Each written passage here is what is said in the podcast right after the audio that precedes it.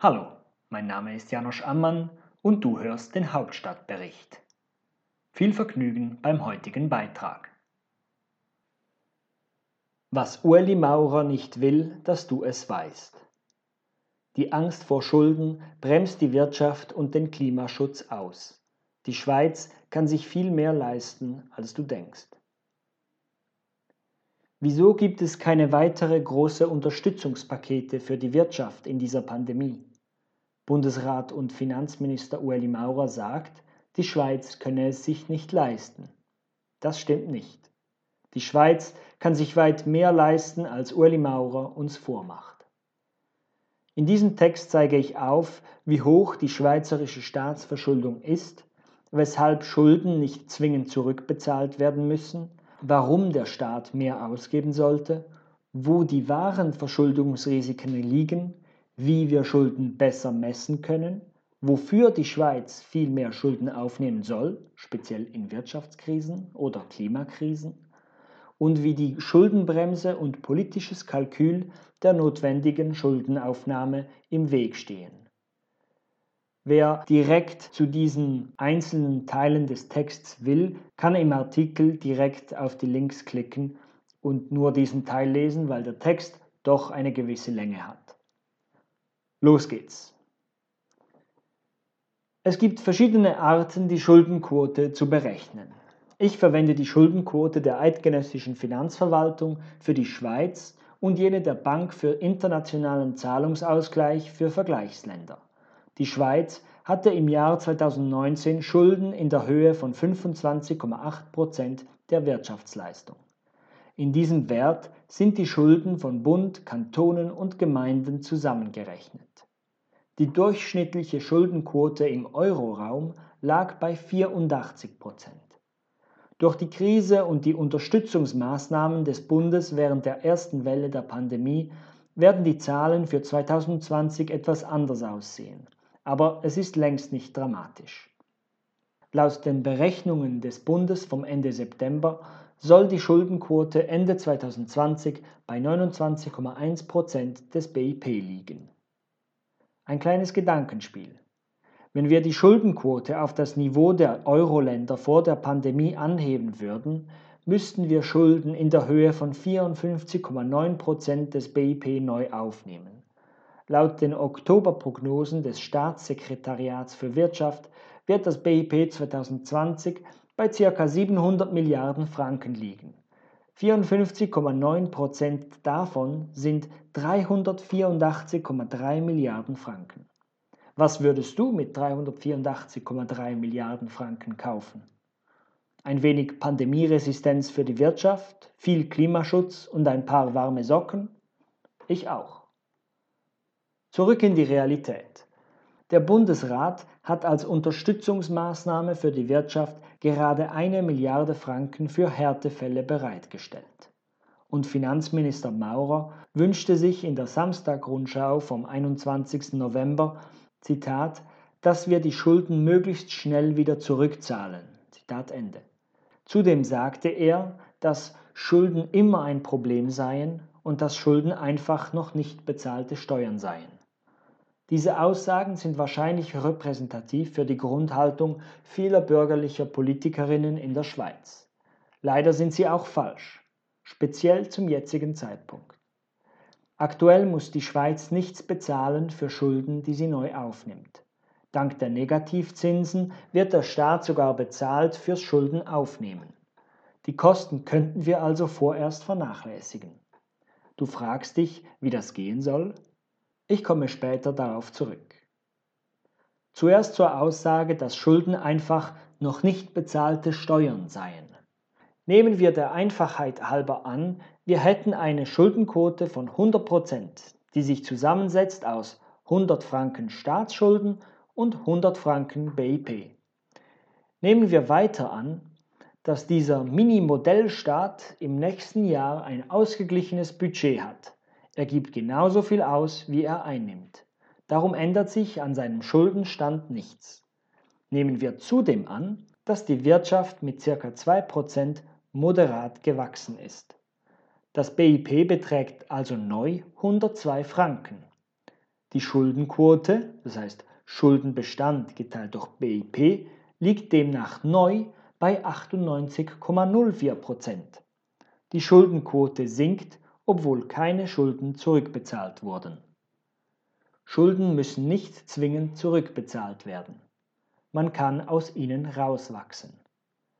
Natürlich wird die Besitzerin des Schuldtitels nach Ablauf ihr Geld zurückerhalten. Der Staat muss dieses Geld aber nicht aus Steuern zurückbezahlen, sondern kann es durch die Herausgabe eines neuen Schuldtitels finanzieren. Wenn man nicht den Anspruch hat, die Schulden abzubauen, sondern zum Beispiel die Schuldenquote stabil zu halten, kann man sich sogar ein konstantes Defizit im Staatsbudget leisten. Im Fall des Minimodellstaats wäre das ein Defizit von 2 Franken. Im Fall der Schweiz sind das bis zu 5 Milliarden Franken jährlich. So rechnet es zumindest der ehemalige Sektionsleiter in der eidgenössischen Finanzverwaltung und heutige GLP-Nationalrat Roland Fischer. Wenn die Schweiz die ohnehin schon tiefe Schuldenquote stabilisieren statt weiter senken will, hat sie also 5 Milliarden zusätzlich zur Verfügung. Niemand müsste dafür mehr Steuern zahlen. Mit 5 Milliarden kann man einiges machen, aber die Schweiz hat noch viel mehr Ressourcen und diese sollte sie nutzen. In den vergangenen zehn Jahren haben die Zentralbanken in den USA und in Europa ihre Geldschleusen immer weiter geöffnet, um die Wirtschaft am Leben zu halten. Sie riefen die Regierungen auf, durch eine expansive Finanzpolitik ebenfalls ihren Beitrag zur Vitalisierung der Wirtschaft beizutragen. Öffentliche Investitionen sollten den Unternehmen die Zuversicht geben, selbst wieder mehr zu investieren. Aber die expansive Finanzpolitik und die großen Investitionen blieben aus. In vielen europäischen Ländern wurde durch radikale Sparpolitik sogar das Gegenteil erzwungen. Dadurch blieb das Vertrauen der Wirtschaft tief und Zentralbanken mussten ihre Zinsen auf tiefem Niveau lassen. Statt produktive Investitionen zu tätigen, beschlossen Unternehmen mit dem billigen Geld Aktienrückkäufe zu tätigen und damit Aktienpreise und Managerboni zu maximieren. Viele Politiker scheuen sich davor, öffentliche Investitionen zu tätigen, weil sie annehmen, dass Private besser und effizienter investieren. Zudem fürchten sie, dass der Staat durch seine Investitionen andere Investoren vom Markt verdrängt. Aber viele Investitionen können nur staatlich effizient getätigt werden, weil sie zu groß oder zu riskant sind für Private. Die Sicherheit der staatlichen Unterstützung gäbe den Privaten aber das nötige Vertrauen, um ebenfalls zu investieren. Staatliche Investitionen mögen sinnvoll sein, aber besteht keine Gefahr der Überschuldung? Die Gefahr der Überschuldung besteht momentan vor allem im Privatsektor. Durch das Billiggeld haben Unternehmen sich stark verschuldet, um ihre Eigenkapitalrendite zu optimieren und ihre Aktienpreise hochzutreiben. Ein Ausweg aus dieser Situation ist das Platzen dieser Blase der Privatverschuldung. Viele Unternehmen würden unter dem Gewicht ihrer Schulden in den Konkurs gehen. Die Kreditausfälle würden Banken in Bedrängnis bringen und wenn Banken gerettet werden müssten, könnte das wieder die eine oder andere Staatskasse überfordern. Investorinnen würden in sichere Werte flüchten, zum Beispiel den Schweizer Franken. Das wiederum würde die schweizerische Exportwirtschaft treffen, die einen Doppelschlag von Wirtschaftskrise und Frankenaufwertung verkraften müsste. Dieser Ausweg aus der Überschuldung ist kein schöner. Der andere Ausweg ist Wirtschaftswachstum. Genau wie die Staatsverschuldung kann auch das relative Gewicht der Privatschulden gegenüber der Gesamtwirtschaft durch Wachstum reduziert werden. Und der einfachste und schnellste Weg für mehr Wachstum sind zusätzliche Staatsausgaben, die nicht durch Steuererhöhungen finanziert werden.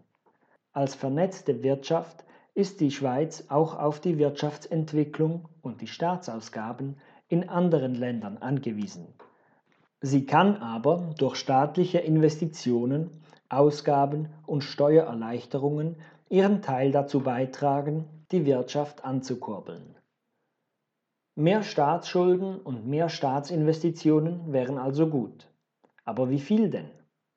Aktuell misst man Verschuldung anhand der Schuldenquote, die den Schuldenbestand in Relation zur Wirtschaftsleistung setzt. Die Metrik ist anschaulicher als der absolute Schuldenbetrag in Schweizer Franken. Sie stammt aber aus einer Zeit, in der Anlegerinnen für schweizerische Bundesobligationen noch 5 bis 6 Prozent Zins erhielten.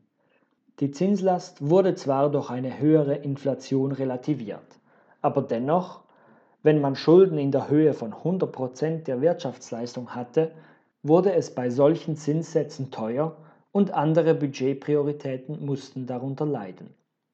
Im heutigen Negativzinsumfeld bricht dieser Zusammenhang weg. Die Schuldenquote ist kein zuverlässiger Indikator mehr für die Zinslast. Die Schuldenquote ist zwar einfach verständlich, aber heute wenig aussagekräftig.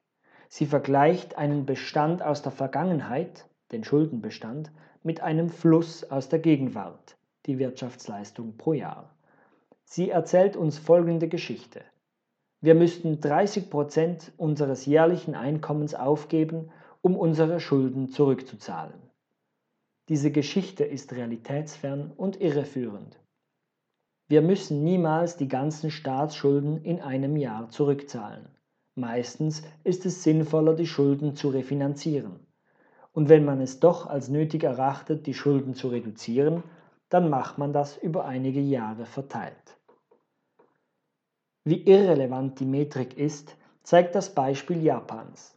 Im vergangenen Jahr betrug die Schuldenquote Japans 204 Prozent, also mehr als das Doppelte der jährlichen Wirtschaftsleistung. Trotzdem zahlt Japan praktisch nichts für seine Schulden. 0,019 Prozent Zins erhalten Anlegerinnen für eine 10-Jahres-Obligation des japanischen Staats. Sie sind sich also trotz rekordhoher Verschuldung sehr sicher, dass sie dieses Geld wieder zurückerhalten. Ein Gedankenspiel.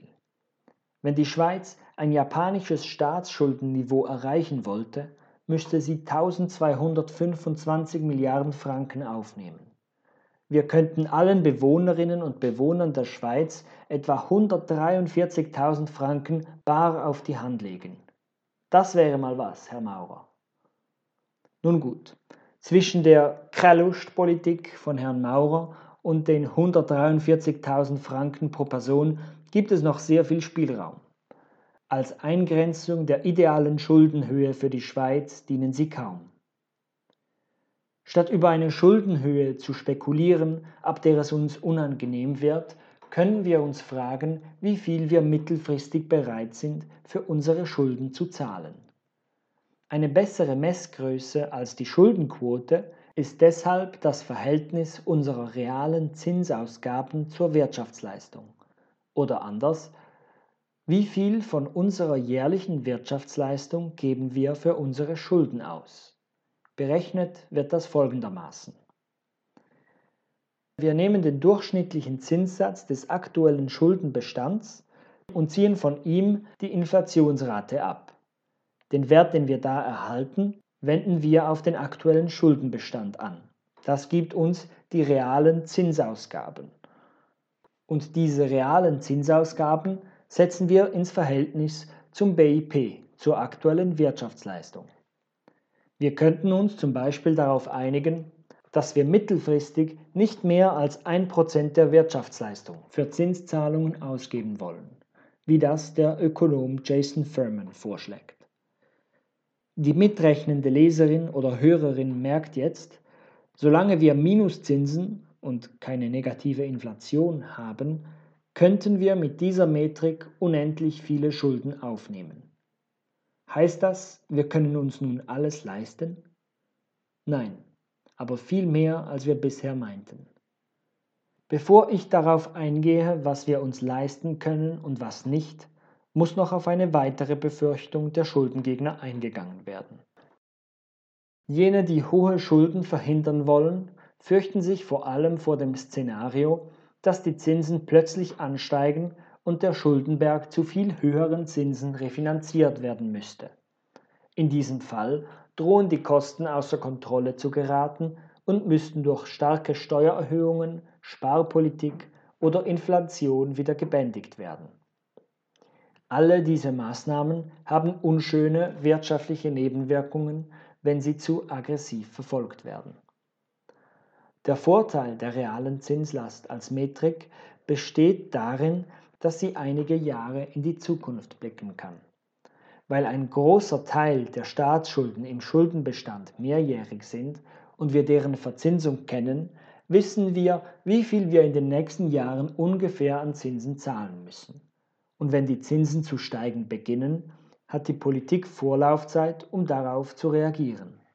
Das ist auch ein Argument dafür, in Zeiten von Negativzinsen möglichst viele langjährige Kredite aufzunehmen. So kann die Zinsbelastung länger auf einem tiefen Niveau gehalten werden, selbst wenn die Zinsen steigen. Die Grafik im Artikel zeigt die Zinsstrukturkurve der Schweiz. Sie bildet die Zinsen für schweizerische Staatsschulden je nach Laufzeit ab. Auf ihr sieht man, die Schweiz kann momentan Geld für 50 Jahre zu einem Zins von minus 0,45% aufnehmen. Durch die Aufnahme solcher Schulden kann sich die Schweiz eine tiefe Zinslast über Jahre sichern. Die Befürchtung der Schuldengegner muss dennoch ernst genommen werden. Die Politik hat die Aufgabe zu verhindern, dass der Staat dauerhaft von der Refinanzierung hoher Schulden abhängig wird. Die meisten konstanten Ausgabeposten der Regierung sollten deshalb durch die laufende Rechnung und nicht über Schulden finanziert werden. Das betrifft zum Beispiel Ausgaben für die Armee, die Landwirtschaft oder für die soziale Sicherheit. Es gibt aber Ausgabeposten, die sich mittel- oder langfristig plausibel selbst finanzieren. Ein aktuelles Beispiel wären die Ausgaben für die ETH.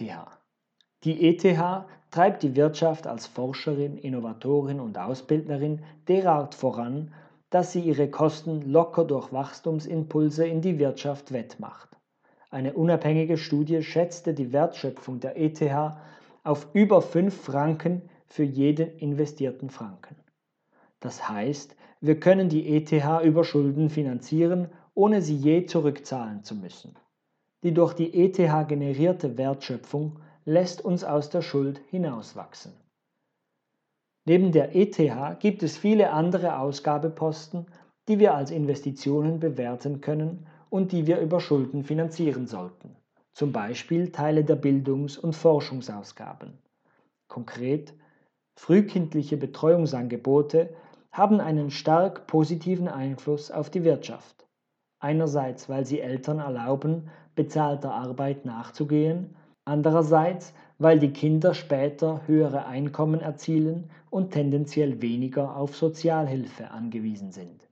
Das heißt, wir können in mehr Kita-Plätze investieren und das Ganze per Schulden finanzieren. Bei Bildungsausgaben ist die Finanzierung über Schulden etwas komplexer als bei der ETH, da Bildung in der Schweiz auf Kantons- und Gemeindeebene angesiedelt ist. Das Föderalismusproblem wird aber lösbarer, sobald wir realisieren, dass die Finanzierung kein Problem ist. In zwei weiteren Fällen sollte man keinen Gedanken an die Schuldenhöhe verschwenden. Betrachten wir zuerst eine Wirtschaftskrise, die durch einen äußeren Schock zu allgemeiner Verunsicherung und zu einem Nachfrageeinbruch in der Wirtschaft führt. In der aktuellen Pandemie gehen Unternehmen zugrunde und Jobs verloren, nicht weil sie schlecht arbeiten, sondern aus purem Pech. Ein Staat mit Zugang zu Gratiskapital wie die Schweiz kann sich gegen dieses Pech wehren. Der Bund kann die pandemiebetroffenen Unternehmen und Jobs für die Zeit der Pandemie durch Geldspritzen bewahren und so eine Kettenreaktion des wirtschaftlichen und menschlichen Unglücks verhindern. Der vereinfachte Zugang zu Kurzarbeitgeldern ist effektiv, da er Arbeitsplätze schützt und sicherstellt, dass Löhne immerhin bis zu 80 Prozent weiterhin fließen.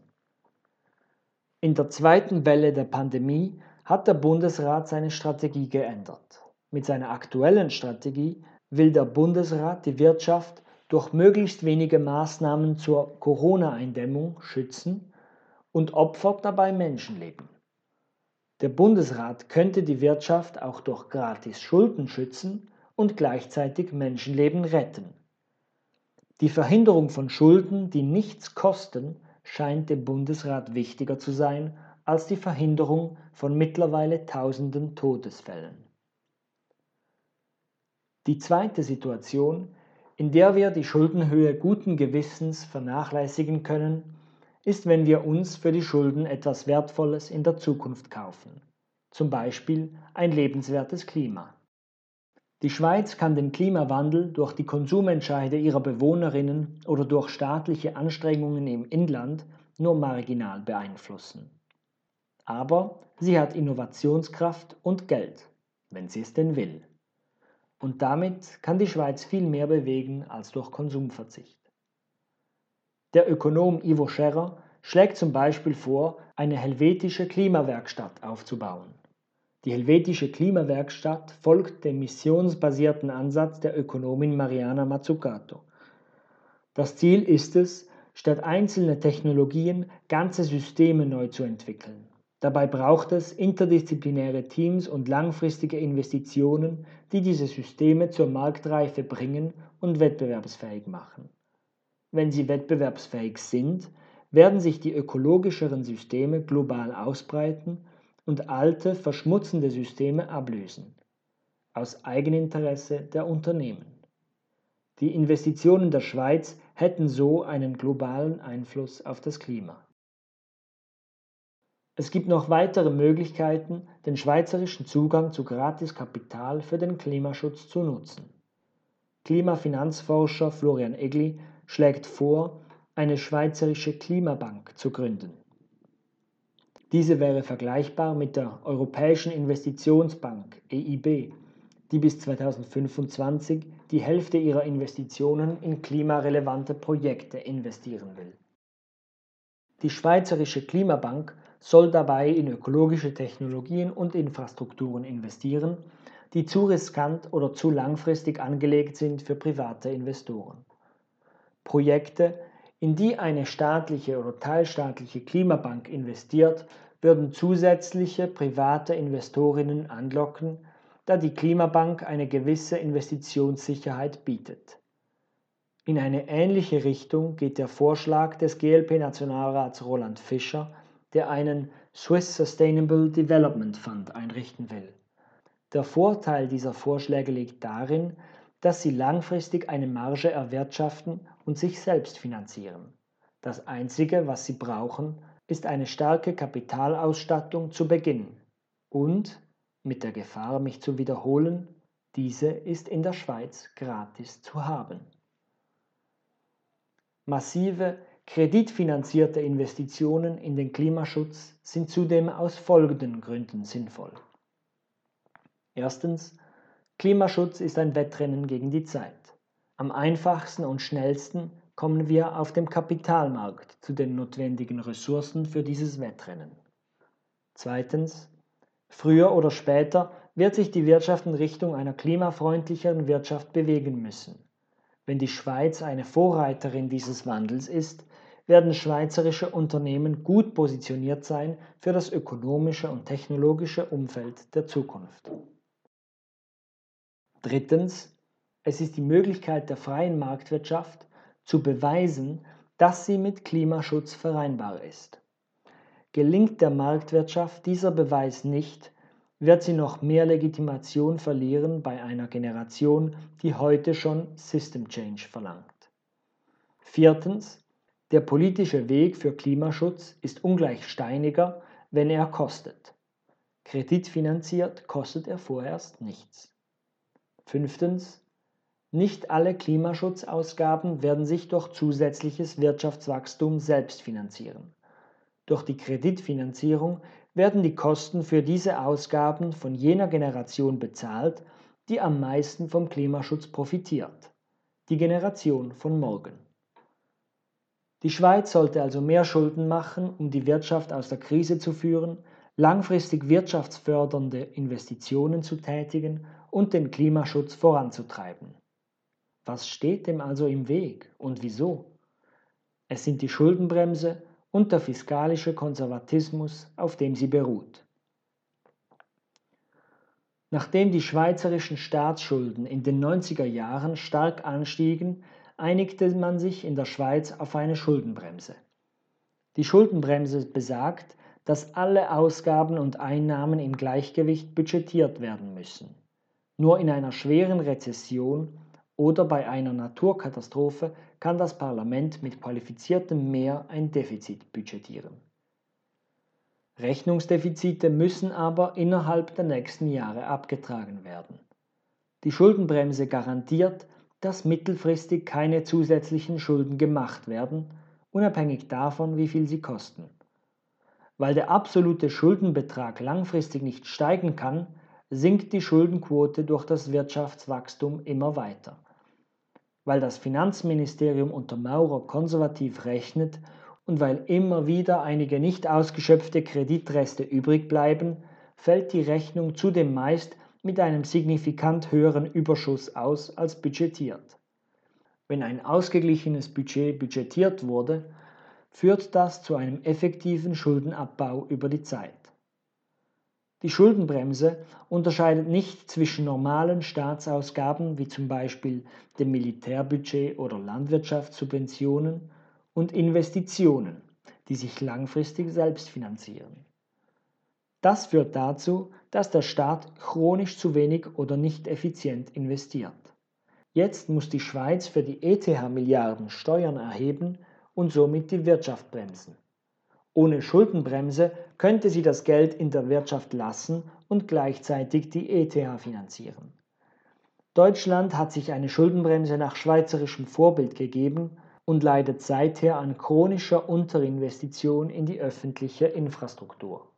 Schlechte Internetverbindungen in Deutschland sind also mitunter ein Geschenk aus der Schweiz. Obwohl die Schuldenbremse in der Schweiz beliebt ist, bildet sich langsam Widerstand. Der grüne Nationalrat André Gérard aus Fribourg hat im Dezember 2019 eine Interpellation eingereicht, in der er eine leichte Anpassung der Schuldenbremse an das neue Zinsumfeld und die Herausforderungen des Klimawandels fordert. Fast gleichzeitig reichte die SP-Nationalrätin Adamara ein Postulat ein, mit dem sie den Bundesrat dazu bewegen wollte, eine investitionsfördernde Reform der Schuldenbremse anzustoßen. Der Bundesrat empfiehlt beide Vorstöße zur Ablehnung. Hinter der Schuldenbremse verbirgt sich ein tiefsitzender Fiskalkonservatismus, der sich aus einem Gemisch aus zu einfachen Erklärungen, Moralvorstellungen, Staatsskepsis, veralterter Theorie, politischem Kalkül und Übervorsichtigkeit zusammensetzt. Wenn der Fiskalkonservatismus institutionell so etabliert ist wie in der Schweiz, erschwert er politische Veränderungen, indem er eine künstliche Knappheit herstellt. Ich glaube nicht, dass alle Verfechterinnen des Fiskalkonservatismus mit ihrem Wunsch nach ausgeglichenen Budgets und Schuldenabbau diese Verknappung der Mittel anstreben. Aber wenn für jede zusätzliche Ausgabe und Investition zusätzliche Steuern eingetrieben werden müssen, wird es schwieriger, dafür politische Mehrheiten zu finden. Der Status quo wird systematisch bevorzugt. Die Wirtschaftsverbände werden sich zum Beispiel nicht für große Klimainvestitionen einsetzen, wenn zu deren Finanzierung die Unternehmenssteuern erhöht würden. Wenn aber niemand für die Investition bezahlen muss, hat niemand einen Grund, sich dagegen zu wehren. Und oft genug ist genau das die Realität. Niemand muss dafür bezahlen. Die Knappheit n'existe pas zumindest nicht dort, wo der Fiskalkonservatismus sie verortet. Es ist an der Zeit, die Schuldenbremse zu reformieren und vom Fiskalkonservatismus weg hin zu einer echten politischen Vorsicht zu kommen. Denn es ist gut, wenn man mit den Staatsfinanzen vorsichtig umgeht. Aber Vorsicht bedeutet nicht, Unternehmen und Arbeitsplätze von der Dampfwalze der Pandemie platt machen zu lassen vor allem dann nicht, wenn deren Rettung praktisch nichts kostet. Vorsicht bedeutet nicht, die Wirtschaft so langsam wie möglich auf einen grüneren Pfad zu bringen. Vorsicht im eigentlichen Sinn des Wortes von Voraussehen ist, unsere Lebensgrundlagen zu schützen, ohne die Wirtschaft auf ein vorindustrielles Niveau runterzufahren.